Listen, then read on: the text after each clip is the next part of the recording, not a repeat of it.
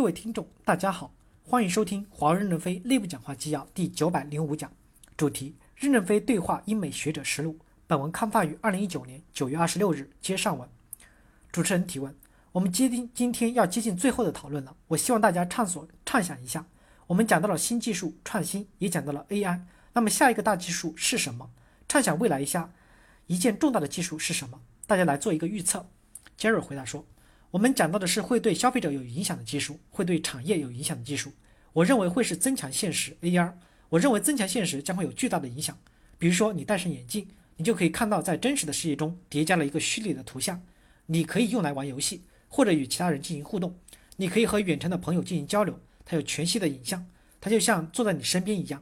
但其实，在物理上是存在于另外一个地方的。我认为这会改变我们的世与世界的观感，也会改变人与人之间的交往。因为会有更多的虚拟现实的相处方式，就好像你身边有很多的精灵、灵魂、鬼魂，所以我觉得五 G 跟 AI 技术会进一步的产生影响，这会在未来十年发生。Peter 回答说，这周有一篇论文，很快又看不到了，这是 Google 的一篇论文，这个论文当中讲到了自己获得了量子计算的霸权和支配地位，我不确定论文为什么很快又看不见了。他们提到了量子计算背后的原因，就是说如果能够实现量子计算。那么就可以真正的了解化学、生物、生命科学、人工智能，因为如果有了量子计算的话，就可以成功的解决一些根深蒂固的问题，比方说蛋白质的构成、通信的难题，或者说是基因构成。他们认为量子计算是能够解决百分之九十八当前无法解决的难题，所以他认为量子计算将会是跨越式发展的一个难题技术，将会影响到社会的各行各业。我觉得它会影响一切，很难做量化的评估。如果是有一百量子比特，可能就很强了；如果有一千量子比特的话，可能我们就是几何数量级的增强。任正非回答说：“下一个时代会是什么样子？我认为每种技术都在突破的前沿。当突破了技术之间跨学科交叉在一起的时候，这个社会是什么场景？我不知道。我希望我们公司在这个场景中找到自己的位置。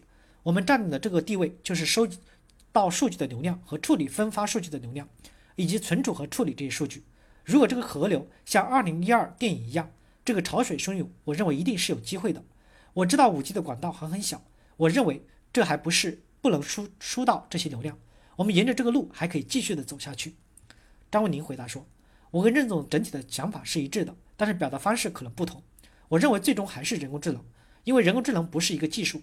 现在的人工智能之所以刚刚开始使用，是几乎所有的技术发展到现阶段，是人工智能的算力和我们万物互联的连接带来的数据。”使它可以产生价值了。我们认为人工智能在未来还有非常长的路要走，要去走。在这个过程当中，各种科技，包括生物科技，包括各方面的科技，像材料科技、分子科技、制造科技，所有的这一科技的突破，都会使人工智能进一步的快速发展。而同时，由于人工智能的发展带来了更多的数据，就是这种所说的巨量的数据。我们公司现在的想法是让这些数据的处理和运算更简单、更便宜、更加无处不在，就像现在人们用电一样。你甚至都感觉不到我哪里在发电和输电，随时插个插座就可以得到这个电。这是我们公司所期待和正在聚焦去突破的。主持人提问：华为是不是有在开发六 G 的技术？这个是不是在您正在开发的技术当中呢？任正非回答说：我们六 G 和五 G 的技术在开发过程中间是并行的。六 G 早就在接触了，六 G 的主要是毫米波，因为有非常宽的带宽，但是可能会牺牲发射的距离。所以六 G 真正的规模化投入工程使用，对我们的公司还早，还有一些过程。张文宁回答说：“这是十年以后的事情，因为我们这个产业的规律是每十年可能更新一代，而且我是自己参与了任总说的最早期的构思五 G 的过程。我印象一直非常深刻的是英国的一位教授，我们当时找他探讨什么是五 G，这是十年前的事儿。他给我讲了一个概念，说在一平方公里之内要增强一百倍、一万倍的连接。我们当时就觉得不能理解。”这样的概念跟我们传统的去理解通信技术是完全不一样的。我甚至觉得跟技术无关。但是现在的五 G 就是这样实现了。刚才任总讲的六 G 还在探索，甚至任总刚才说的将来都实现不了。但现在大家只要是开始探索，只是寻找概念。而且这个产业的规律是，我们看到任何一个国家、任何一个公司，如果想跨越一 G，它就会错失机会。三 G 做得好的国家，四 G 必然是发展好的。四 G 基础打好了以后，五 G 才能发展好。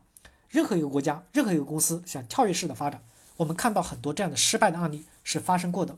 感谢大家的收听，敬请期待下一讲内容。